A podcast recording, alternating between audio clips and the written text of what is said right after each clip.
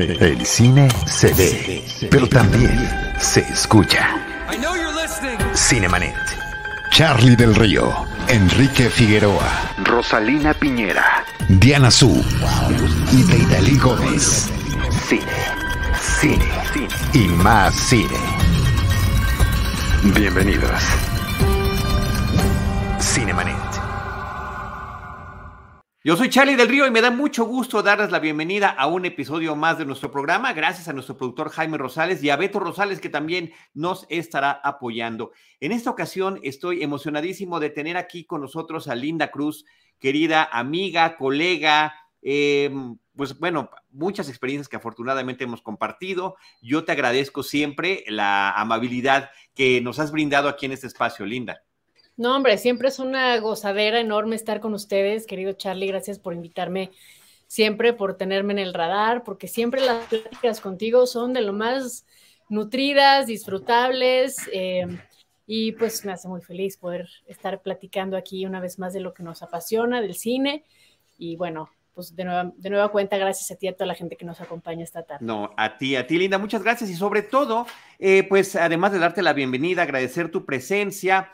Eh, que te integres a esto que hemos llamado la serie de Recordando, donde nuestros amigos y colegas de la cobertura fílmica nos ofrecen alguna película que les haya impactado en su infancia, juventud, que, mm, que nos platiquen cuál fue ese primer impacto de esa película y por qué sigue siendo relevante hasta este momento. Y en tu caso elegiste una que a mí me parece fascinante, se llama True Romance, eh, ese es el título original, en México se estrenó como La Fuga el 7 de enero de 1994.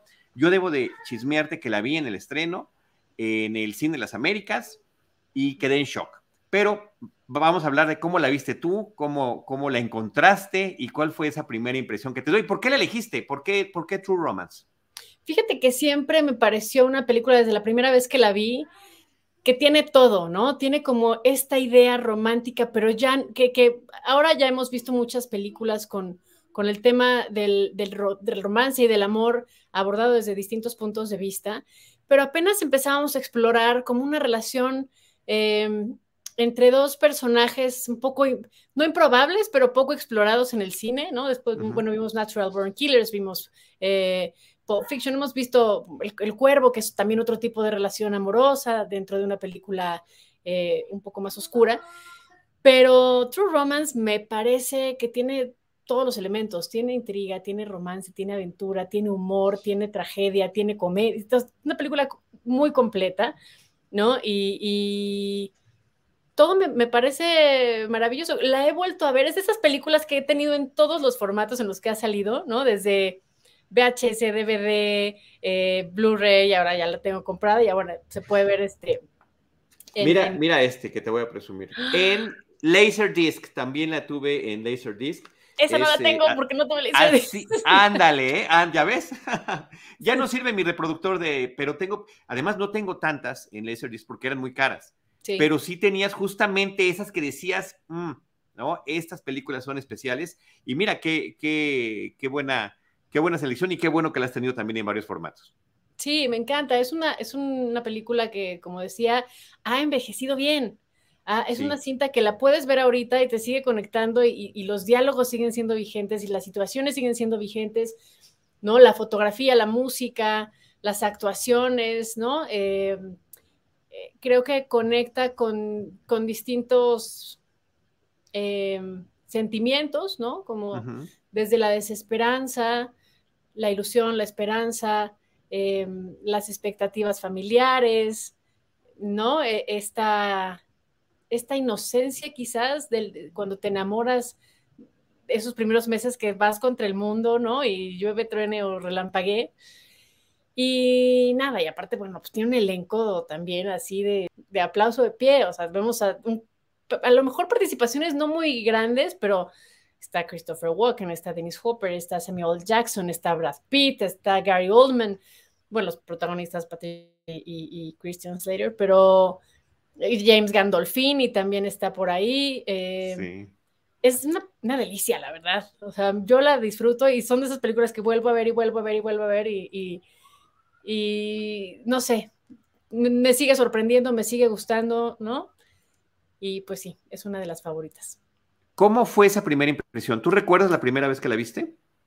Sí, fíjate que esa primera vez eh, la vi en Aguascalientes hace, ya tiene, no la vi en el estreno, la vi un poco después.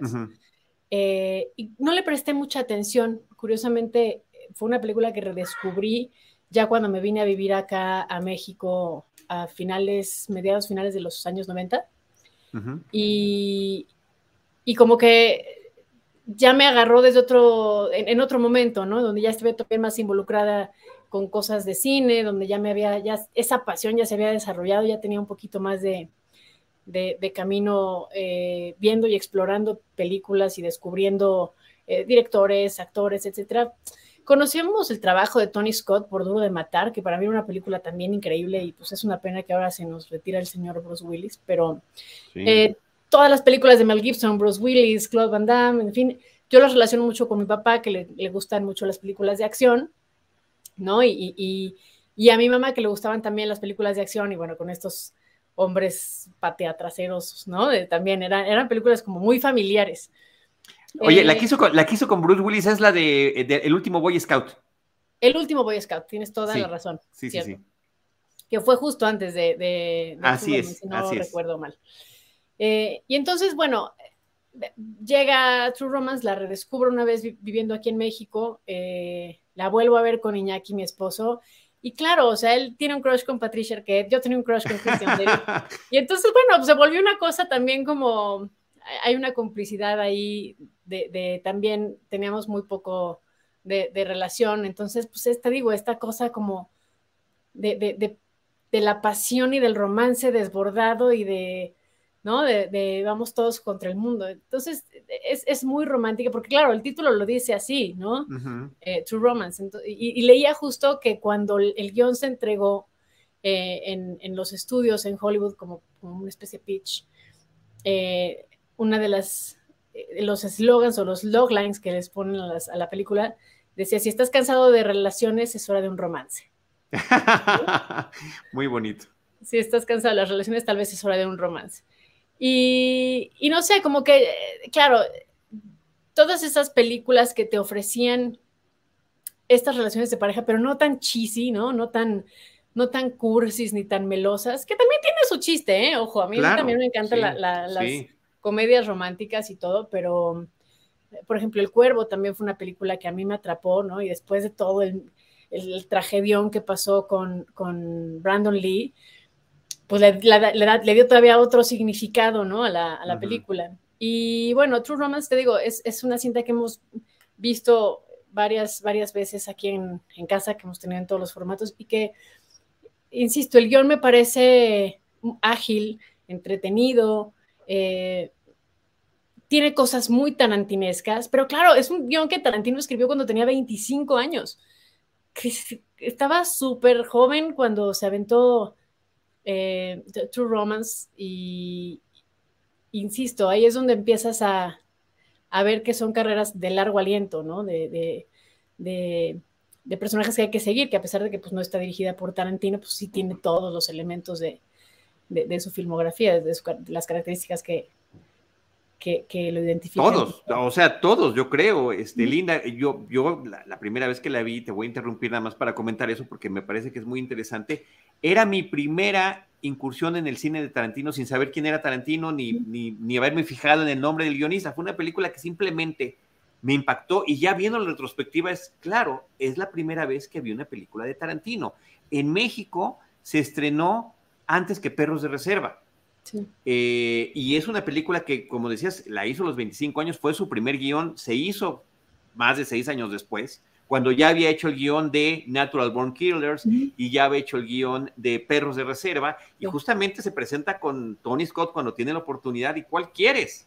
Tony Scott se los echó los tres y a Tony Scott le robó el corazón True Romance y dijo, esta es la que yo quiero. Y, eh, y también cuenta Tarantino que en algún momento el propio eh, eh, Tony Scott lo vio tan emocionado y el productor de Tony Scott que le dijeron, ¿y si nosotros nos quedamos productores y tú la diriges? Para entonces él ya había hecho Perros de Reserva y ya había sido un éxito Perros de Reserva y ya estaba en la preproducción de Pulp Fiction. Y dijo, y dijo que no. O sea, dijo, eh, y él lo cuenta en el, en el audio comentario de esta película, ahí, ahí viene esta, esta anécdota. Eh, y dice, además de que ya estaba yo en otra cosa, ciertamente, como, como fue mi primer guion que me costó mucho trabajo terminar después de que había hecho muchos que se quedaba, no pasaba de la página 30, y que este era el primero que había completado, eh, le, pareció que esa etapa ya la, que ya estaba en lo que seguía, pero que esos tres primeros guiones son lo que lo definen en esa primera etapa. Y que True Romance, por muy fantasiosa que sea y, extraña, es la más autobiográfica de sus películas en el sentido de que él es Clarence. Él era este dependiente, no de una tienda de cómics, sino de una tienda, de, un videoclub. Así es, así es, y es sumamente interesante porque justo eh, es, una película en la cual, no olvidemos que también Harvey Weinstein fue productor de, esta cinta, ¿no? Eh, eh, ¿Y de esta también? De True Pero no, fue, no, sé si fue Harvey el que se lo había ofrecido. Este, creo que era otro de los otros productores. Ahorita te digo el nombre. Pero este. Pero Harvey Weinstein también estuvo ahí y, incluso también se. sí, los dos hermanos Weinstein, ¿eh? Los dos. Sí. Los dos. Pero el, que, el que él mencionaba era el que trabajaba siempre con Tony, con Tony Scott. Ya. Y los Weinstein, cuando presentaron el, el, guion de la película a Warner, Warner pensaba, o sea, pensaban que era demasiado guapo. Eh, los Weinstein pensaban que era demasiado guapo Christian Slater para el protagonista, para el personaje Clarence, y querían a Steve Buscemi. Eh, obviamente, pues no, o sea, claro, no, no, pasó, y, me parece que es muy carismático, y creo que es uno de los mejores personajes de Christian Slater. Em, yo creo que sí, yo creo que sí. Oye, y sobre la guapura y el carisma de Christian Slater que lo tiene en pantalla, lo que dice Tarantino también es que, aunque en la vida real lo tiene así, él lo, lo, minimizó y fue más empático con su personaje, porque creo que lo que tienen Patricia como Alabama y, este hombre como Clarence es un encanto tremendo y una química formidable. Y dijo, sí lo, sí lo pudo, sí nos identificábamos yo y mis amigos que estuvimos con el salario mínimo muchísimos años, sí dijimos es uno de nosotros sin ningún problema. Y esa es la fantasía que quisiéramos tener, porque yo decía, a mis 25 cuando le escribí, yo no había tenido novia. Claro. Y entonces, bueno, encontrar a una que, se enamorara también de mí. Y, hubo varias mujeres que estuvieron en la lista para interpretar a, a, Clarence. Una de las que estuvo persiguiendo el papel y que moría de ganas de hacerlo era Brooke Shields, por ejemplo, ¿no? Eh, que ahí sí, por ejemplo, sí pienso que su guapura hubiera estorbado para el personaje. Too much, sí. ¿No? La verdad. Patricia es perfecta. Patricia es perfecta, o sea, yo no me imagino, mira, de los nombres que decían, era Julia Roberts, Diane Lane también, eh, Bridget Fonda también estaba como en la lista de, actrices que, no se quedaron claramente en el casting. Pero sí, a mí me parece que Patricia tiene una mezcla, un balance perfecto entre inocencia, pero no, entre ser muy sexy, muy sensual, mucho erotismo, pero mucha dulzura, ¿no? Me parece un personaje muy bien construido porque es alguien que, que sí te transmite una vulnerabilidad, una fragilidad, de una necesidad de ser protegida, rescatada, ¿no? De ser el pajarito que se cayó del árbol. Pero por otro lado también te la imaginas defendiéndose y también dándolo todo, ¿no? En, en aras Sobreviviendo, una sobreviviente. Claro. Una sobreviviente. Y no solo lo demuestra una escena clave de la película, sino también por su propio personaje. Ella estaba eh, llevaba cuatro días trabajando, venía de otra, de otra ciudad, estaba en Detroit y pues bueno, se metió a trabajar de call girl, como lo llama ella. Sí, sí, sí. Porque le dice, ah, una hooker, le dice Clarence. No, there's a difference. hay una diferencia entre, entre, entre los dos términos. Sí, ella hace un personaje increíble y de hecho viéndola, o sea, esperemos que no se les ocurra hacer un remake, porque luego ya ves que les da manosear todas las películas buenas que se hicieron en el pasado. Ojalá no hicieran el remake, pero si lo hacen, que no me sorprendería. Eh, pienso que, por ejemplo, alguien como Kirsten Stewart tiene justo también ese... Ok. Mm, si, si, si, ves el tráiler o si vuelves a ver la película, yo me imaginé en varios momentos, si, si pudieran hacer en este momento, ¿quién sería una buena Alabama? Yo pienso que, que Christian, Kirsten Stewart sería una gran Alabama. Y ya que te estás poniendo en eso, ¿a quién verías como Clarence? Hmm, ¿A quién vería como Clarence? Em, Ya, ya no tenemos el mismo menú que teníamos antes. ya están viejos los pastores. Oye, la que quería, la que se había imaginado Quentin cuando hizo el guion era Joan Cusack, cuando tenía 25 años, pero ya cuando se hizo la película, bueno, creo que ya ni siquiera la propuso, pero era la que él se había imaginado, que también, no, efectivamente, no es esa belleza arrebatadora, pero podría uno encontrar esa dulzura que necesita el personaje, porque ahí es este choque de emotividades y esta, em, pues este encontronazo entre, entre ambos que uno siendo más o menos engañado, porque no fue un encuentro casual el que tuvo Clarence con Alabama, pero que la otra, cuando él se abre, pues termina abriéndose también y diciendo, nunca más te voy a volver a mentir, ¿no? Se enamoran en una noche, en, la misma noche que se conocen. Así es, el amor verdadero, ¿no? Eh, para la gente que no ha visto la, la, película, que de verdad no se lo deben de perder, pues sí, todo ocurre en una noche, bueno, e, e, este, el nacimiento de esta relación ocurre en una noche en donde es el cumpleaños de Clarence, quien es, trabaja en un videoclub, y como ritual cumpleañero va cada noche, cada, sí, cada día de su cumpleaños al cine a ver una película y de repente llega una chica, le tira unas palomitas encima y se conocen. Se revela que a la chica es una call girl, una chica a la que le llamaron para que fuera a conocer a este joven en el cine como un regalito de cumpleaños y pues resulta que fue un regalote de cumpleaños porque se queda con la chica y la saca, la quiere sacar de trabajar, ¿no? Eh, un regalo del jefe de, Clarence, que nunca aparece en la película, el jefe que, le hizo este favorzote. No, no aparece en la película, pero eh, aparece el padrote de, de, Alabama, que es interpretado maravillosamente por Gary Oldman, y que también en algún momento él manifestó su interés por hacer un spin-off con, la historia de Drexel, el, mm. el, personaje que interpreta este como narco, capo, eh, padrote. Padrote, ¿no? De, este hombre blanco que se quiere comportar, ¿no? Como, como criminal afroamericano. Dilo. Tres sus, Tres sus... ¿Cómo se llaman estos? estos? Dreadlocks o rastas. Las rastas, trae sus rastas.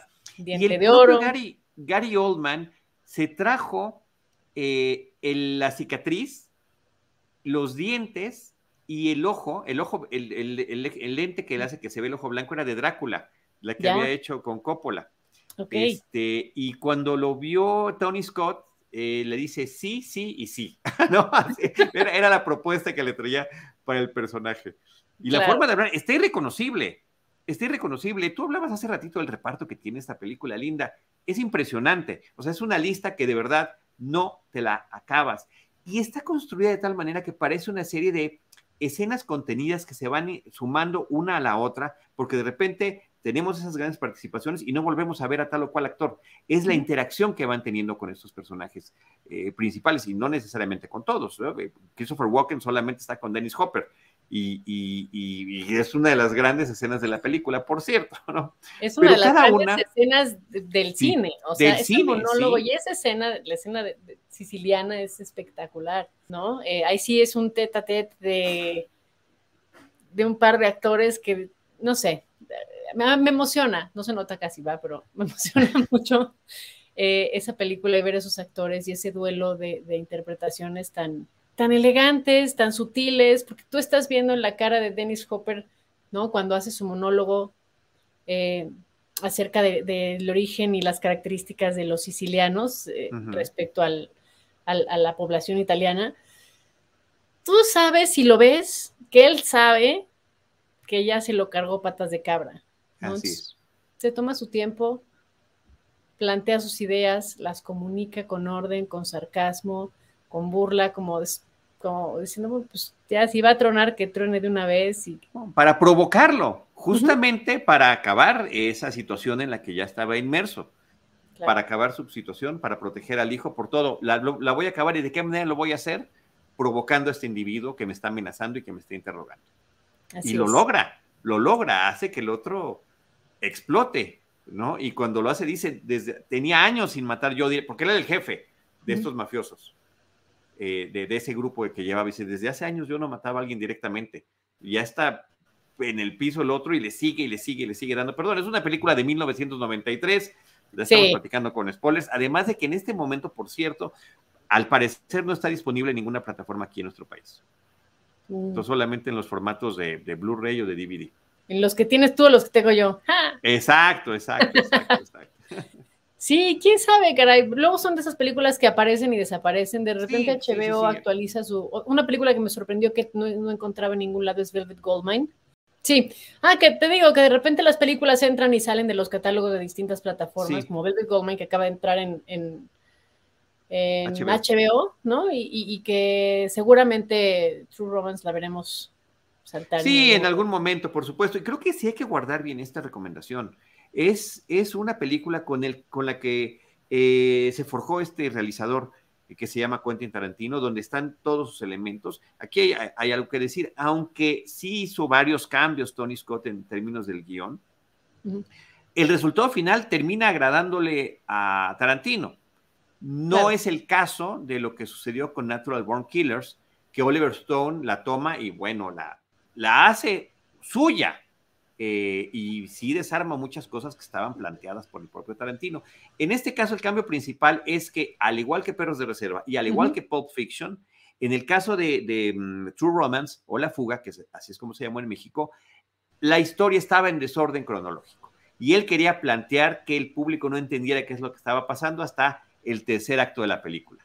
Eh, pero Tony dijo, no, no, no, esto está muy bonito, vamos a plantearla así como las cosas suceden cronológicamente y el final, el desenlace, es otro que a mí me encanta, el desenlace que tiene la película original, como la vimos. El, está, está filmado en los materiales adicionales de los DVDs, de los Blu-rays y del disco láser. Viene el final alterno, eh, también que está filmado con Patricia Arquette, eh, que es, digamos, eh, más triste.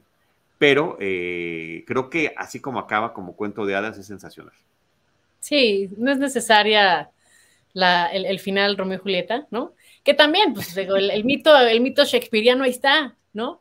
Sí. Pero, mm, pero sí, creo que es una película que, que cierra bien todos sus, todas las líneas. Estamos platicando con Linda Cruz de la película True Romance, La Fuga, dirigida por Tony Scott, eh, un director que es un gran, fue un gran artesano, es el hermano de Ridley Scott, es un director que entre otras cosas que realizó Está The Hunger, por ejemplo, en la película El Ansia fue una de sus primeras cintas. Eh, él también hizo Top Gun, eh, hizo Beverly Hills Cop 2, Days of Thunder con Tom Cruise, el último Boy Scout que le estábamos mencionando hace rato, que me parece una película súper interesante de la eh, trayectoria de Bruce Willis como actor, ahora que a partir de este anuncio que hizo su familia de que deja la actuación por la enfermedad que tiene, pues nos hace revalorar eh, muchas de las cintas que le conocimos, más allá de las que son súper eh, icónicas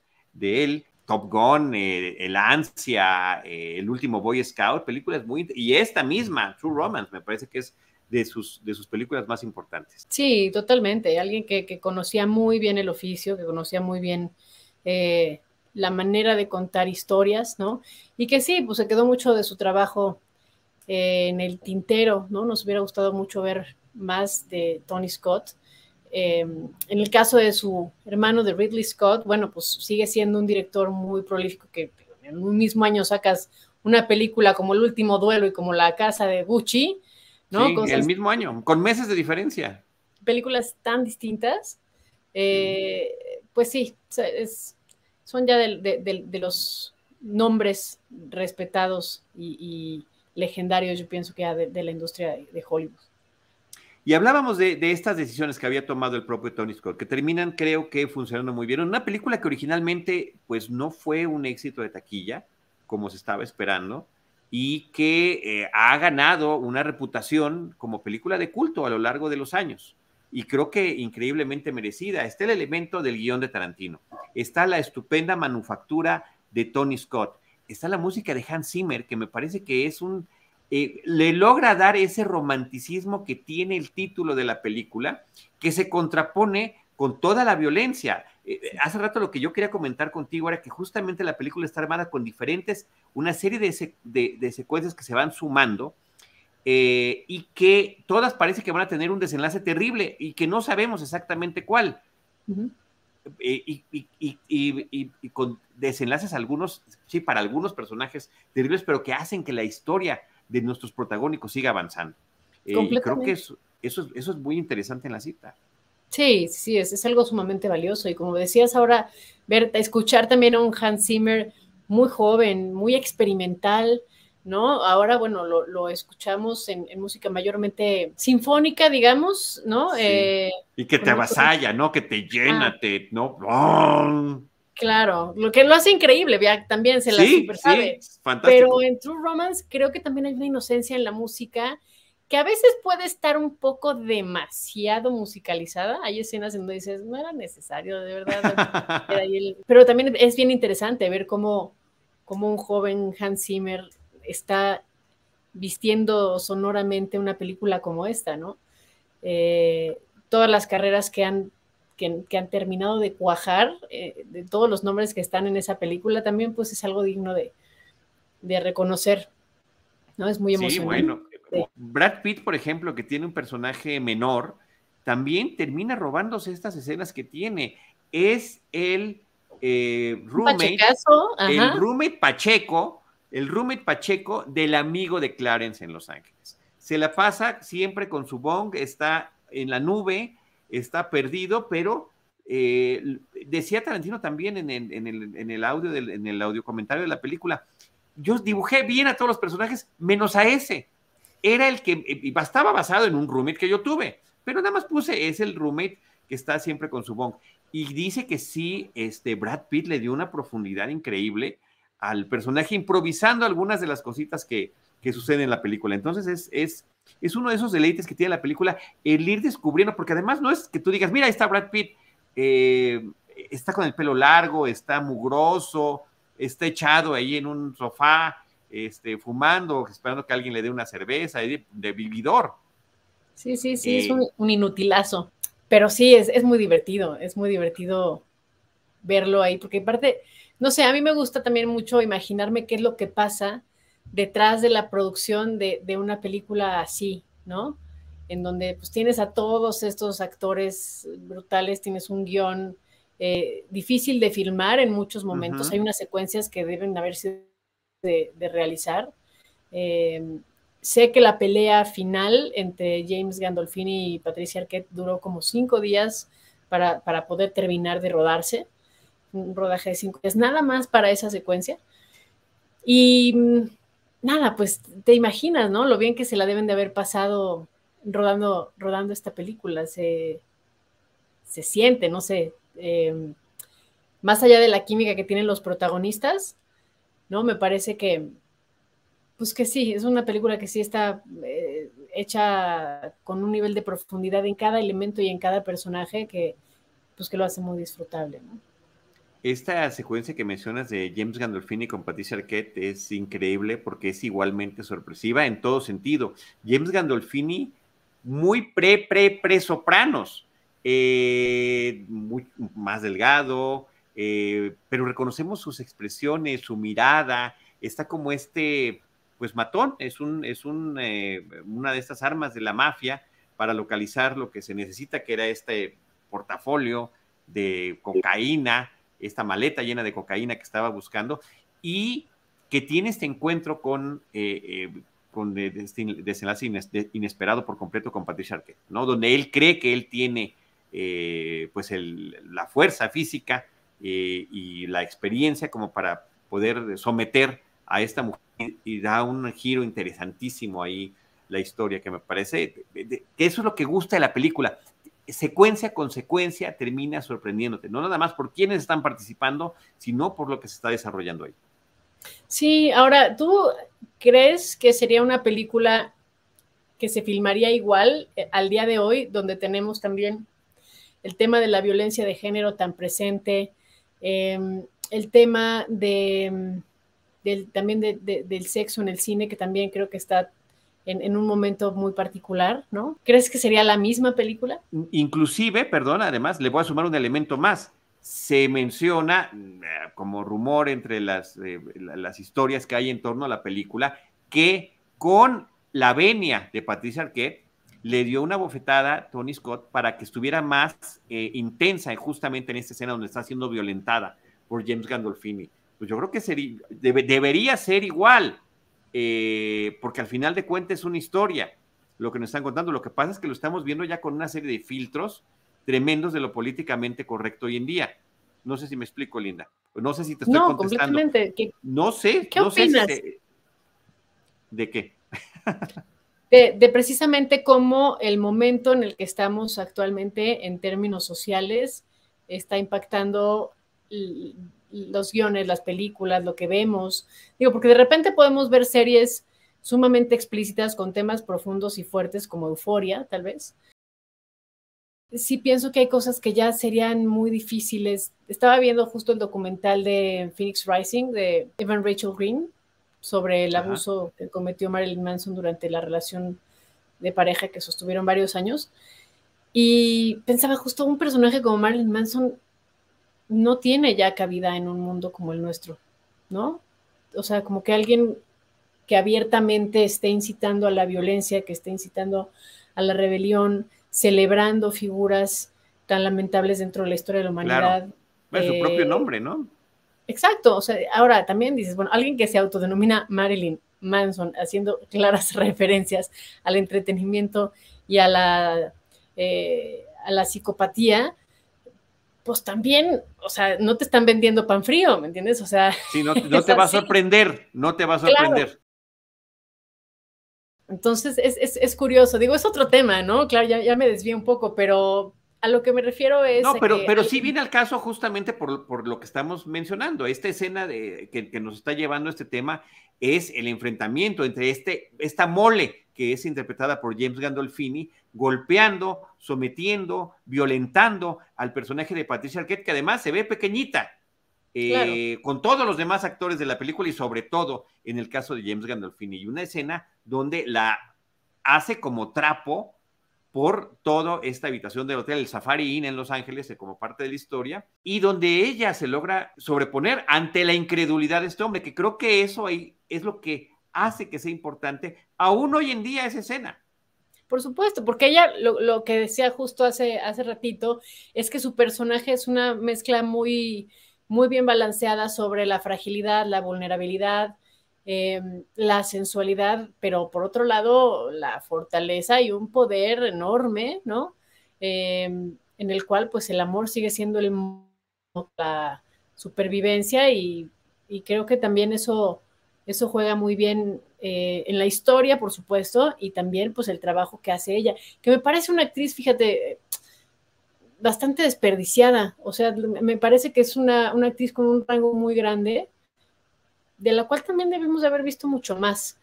Em, sí, y últimamente ha tenido una, eh, ha vuelto a aparecer en, pantalla, hace algunos años tuvo un personaje en las temporadas finales de Boardwalk, actualmente está en esta serie de Severance, que a mí me parece que está padrísima, es justamente uno de los personajes antagónicos, eh, tan distinto y tan distante en tiempo y en, y en, y en esencia de Alabama que, es impresionante.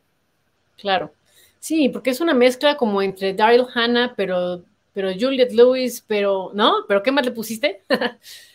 Exacto. Eh, que, que, sí, no sé, como que me hubiera gustado ver también más trabajos de, ella. Creo que es, era una actriz mucho más completa, tal vez, ¿no? Después de un protagónico así, pues como que uno podría haber imaginado que era una carrera en ascenso.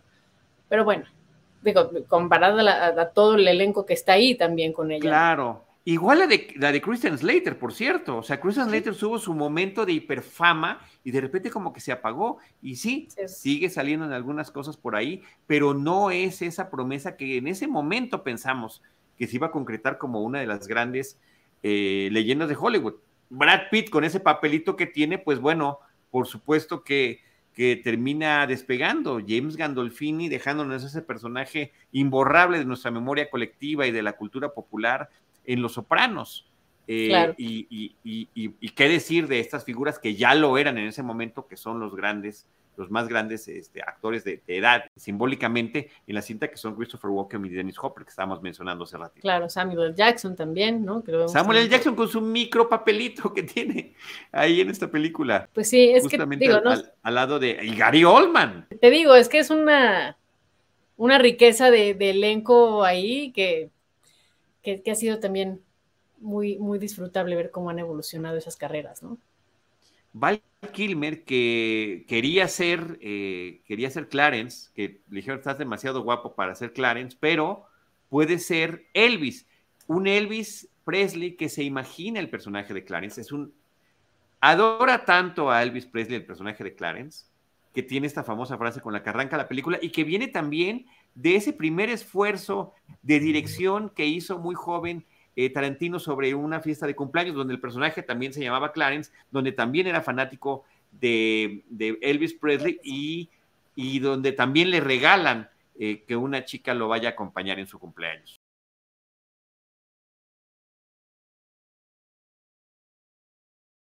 Así es. Dice, if I, if I had to fuck a guy, I mean, if I had to, I'd fuck Elvis, ¿no? O sea, si tuviera que, hacer, que tener relaciones con un hombre, sería con Elvis. O sea, ese, es el grado de la pasión que tiene el personaje. Y entonces imagina que Elvis le habla como su Pepe Grillo. Y es Val Kilmer. Sí. Y, en lo que yo había pensado muchos años, Linda, que era una decisión estética o artística que no se le viera el rostro, que quedara siempre medio desenfocado o, cortado o en el reflejo muy lejano, que no se viera quién lo estaba interpretando siquiera. Resulta que fue un pleito, o no un pleito, una negación por parte de eh, quienes eh, tienen el legado de Elvis Presley de que no se podía utilizar su música porque no les gustó el guion por hiperviolento y de que tampoco su, su, apariencia física. Inclusive en los créditos aparece como mentor el personaje de Val Kilmer. Pero bueno, es muy clara la referencia, ¿no? Aparte es curioso ah, porque cuando me ah, preguntaste que, que, escogiéramos una película, estaba justo entre True Romance y otra que es también de mis favoritas, que, que es Wild at Heart. Y después dije, claro, las dos tienen el elemento Elvis. Sí, sí, sí, sí. y, Nicolas Cage, y Nicolas Cage, que es fanático de Elvis. Claro, y, Patricia Elvis maravilloso. Y Patricia Arquette, que se casó con Nicolas Cage. Exactamente, ya ves, todo, todo llega o sea, Estaban hiperconectadas, se conectan más allá de la cuestión.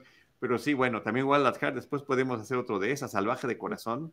Ay, sí, con Laura Dern, que también es una de mis actrices favoritas. Sí, sí. Y, y, también muy similar, ¿no? Es este viaje, es este coche, es este, es este road movie hiperviolento. Ahí tenemos ya un, un, este, todo un ciclo. Metemos eh, Natural Born Killers, Wild at Heart y esta, y ya se armó. Así como, como Clarence ve la trilogía de Sony Chiva de Street Fighter, este, nosotros podríamos armar esta. Qué bueno. Y son bastante, sí, sí, hay muchas semejanzas ahí. Sí, Jaime Rosales nos está poniendo la imagen de Nicolas Cage y Laura Dern en esta película de Salvaje de Corazón, Wild at Heart. Yo, yo, yo la volví a ver recientemente para, para este programa y como, así como dices tú, que la, ves cada que hay oportunidad y siempre termina uno como encontrando eh, nuevos detallitos, nuevas pistas, nuevas, nuevas formas de apreciarla. Eh, a mí el ritmo me parece que está sensacional de la película de principio a fin. Em, e, e, este, te digo, este detalle nuevo que lo, eh, leí eh, y lo escuché del propio Quentin en el audio, de lo de, de lo de la razón por la que no se veía Elvis, la desconocía yo, pero termina sumando como algo favorable para la película. Como, como, algo interesante. ¿Por qué no se ve? Te, queda ese misterio. Y no es así que, ah, pues no le dieron los, los derechos y no se pudo. No, se, siente especial. Sí, sí, completamente, ¿no? Porque, claro, como que pensarías que eso justifica, ¿no? el móvil de, de Christian Slater, no nada más de salvar a la damisela en apuros, sino de cobrar venganza por esta, este infortunio en el cual ella cayó buscando un empleo o buscando salir adelante. Bueno, la manera de provocar a Draxel, por ejemplo, ¿no? Claro, todo tiene... Aquí traigo en este sobre, te quiero que te olvides, aquí está en este sobre, con este sobre compro su libertad. Y, le entrega un sobre vacío. Sí, sí, sí, sí. Todos son actos de provocación. Y claro, luego ves la escena siciliana y dices, pues de ahí viene también, ¿no? O sea, de tal padre, tal hijo. Claro. Exacto. ¿Ya ves? Otro nuevo. Sí, sí, sí, sí, sí, hay bien.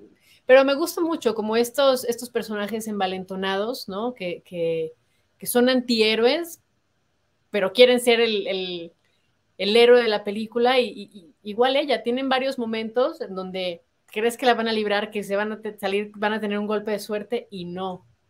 Entonces, eso también me encanta, porque no es como la típica estructura. Bueno, el final feliz, pues ya ni modo, son gringos y no hay nada que hacer. Si fuera una versión finlandesa o francesa, seguramente hubiera acabado muy distinto. Pero sí me gusta que tampoco es una película condescendiente quizás un poco predecible algunas cosas, pero no es una película condescendiente y eso creo que se agradece mucho. En el cine de Tarantino en general, ¿no?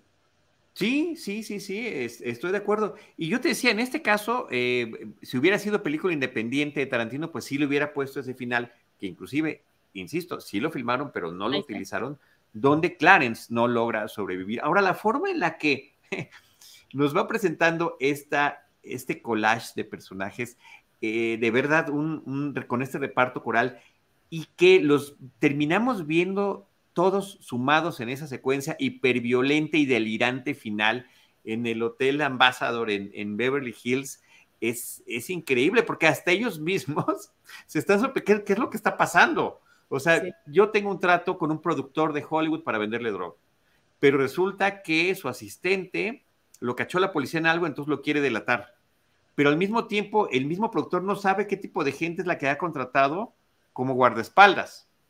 Pero los mafiosos que están buscando la maleta ya los ubicaron y los van a, los van a encontrar. Y, la policía que tiene ese operativo secreto, bueno, no caben en la pantalla. Ni los egos, ni el machismo, ni la violencia. Es una explosión literal. Sí, ni la coca. ¿Qué es la coca y las plumas, la coca y las, y las plumas de las, almohadas que terminan fundiéndose en ese baile final. E, e, es una mirada interesante porque un Tarantino de 25 años, que fue la edad que tenía cuando escribió este guion, ¿no? que como bien decía, se filmó varios años después, señala a la misma industria como, como un elemento de, de, un productor de cine, es uno de los compradores ideales para un cargamento de cocaína.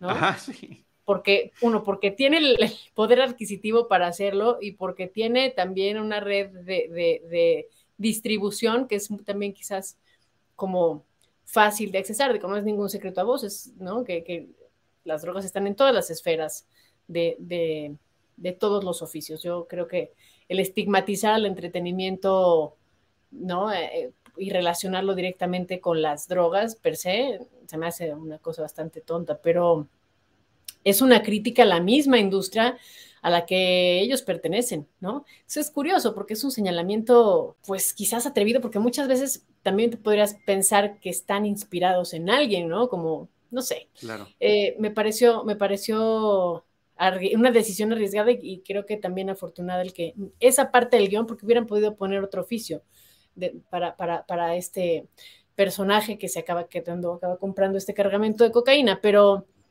pero no, no sucede así y, también te digo, es una mirada al ombligo interesante, ¿no? Sí, o te voy a dar una, respuesta posible que también lo sería.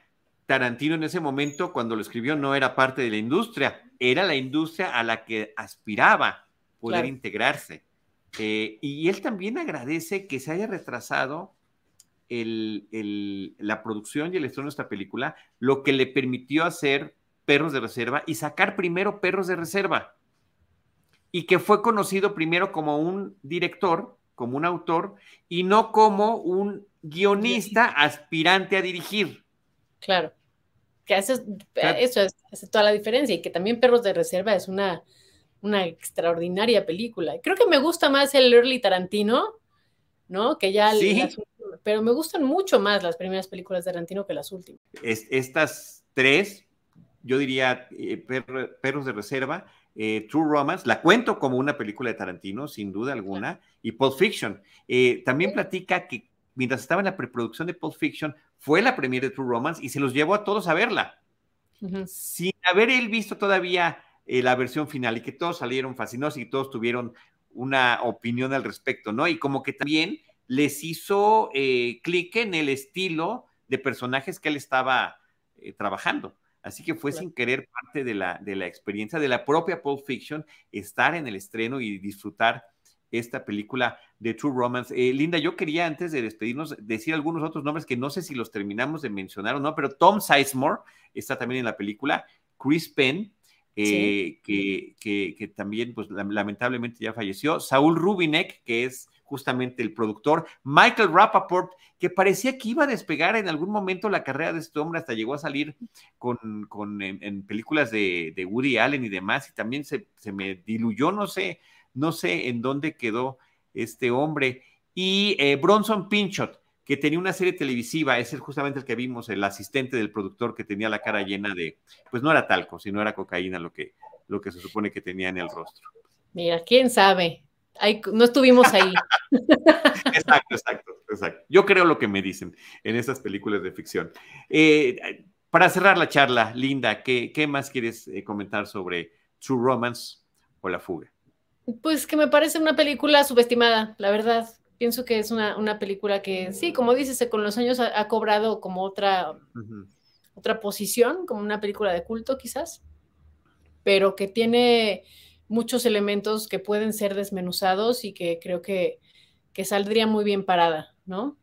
Fuera, te digo, de, algunas cosillas musicales que, que, ¿Qué es lo que, a ver, cuál, dime en particular qué es lo que no te... Pues hay, hay me parece sobre musicalizada. La verdad es que hay momentos, pero también creo que obedece mucho a la época y al estilo de, del cine de finales de los 80, principios de los 90, en donde había mucha también, o sea, muchas películas llegaban a la televisión ¿no? Y también eh, era como más fácil de ver una, película en casa y, hay muchas películas que están sobre musicalizadas de una manera eh, quizás un poco gratuita, ¿no? A mí me sobran, me sobran algunos elementos musicales en ciertos momentos, pero entiendo, entiendo el contexto también histórico en el que se hizo y, también no es música muy, muy romántica, ¿no? O sea, me gusta, que es una película que tiene su, su jiribilla en, todos los aspectos.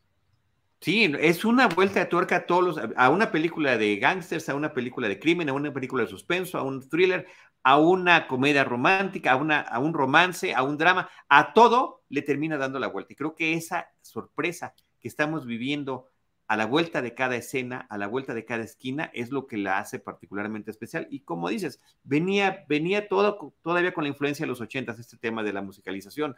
El eh, tremendo impacto del videoclip todavía en aquel entonces. Entonces, pues sí, yo creo que sí se comprende y, yo lo veo así como parte de, como parte del encanto que mismo que tiene la película. Eh, tanto las selecciones musicales como esta, esta música, que si uno le pone la música a alguien ahorita, el tin, tin, tin, tin, tin, no, no sé cantar, pero tú sí cantas y tú sí haces música. pero que no, pensaríamos que es ese compositor. O sea, creo que no, nadie, o sea, si lo ponemos a alguien de aquí de, de este siglo, a un joven de este siglo, jamás pensaría que sería Hans Zimmer el que hizo ese score, dándole así tres o cuatro. A esos jóvenes que creen que, que Zoe Kravitz tiene un papá que también está Exacto. en la música. Que sí que creen, sí lo vi, lo vi. Que no sé, que no sé si también era provocación, no sé si fue error, ya no sé, Linda, ¿no? no sé. Este, por cierto, el papá de Zoe Kravitz es cantante.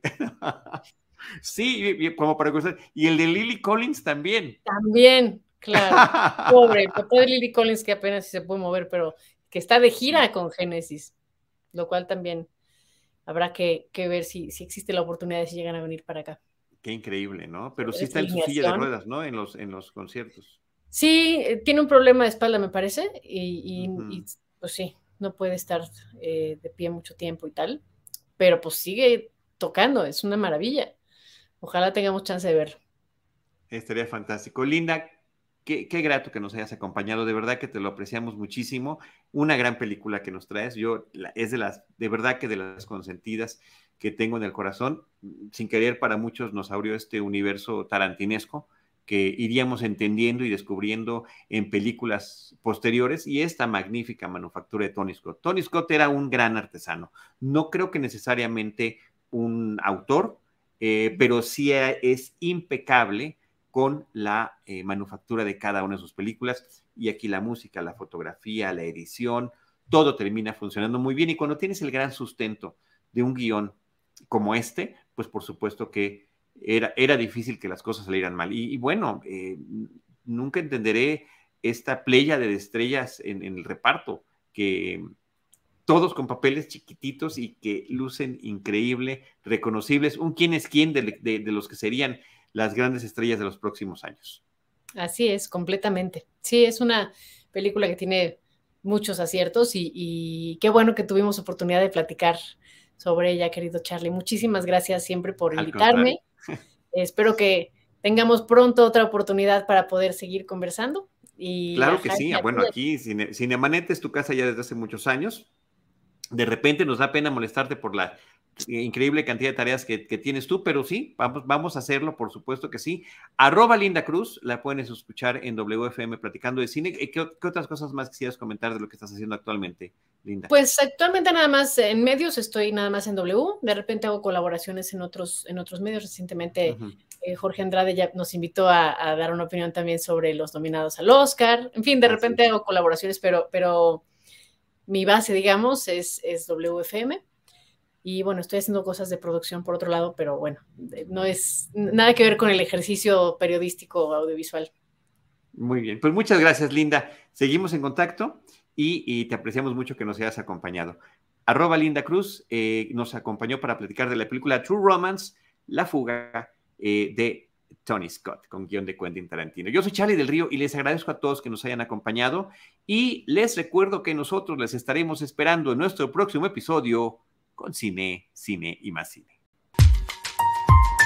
Esto fue Cinemanet con Charlie del Río, Enrique Figueroa, Rosalina Piñera, Diana Su y Teitali Gómez. El cine se ve, pero también se escucha. Cine, cine y más cine.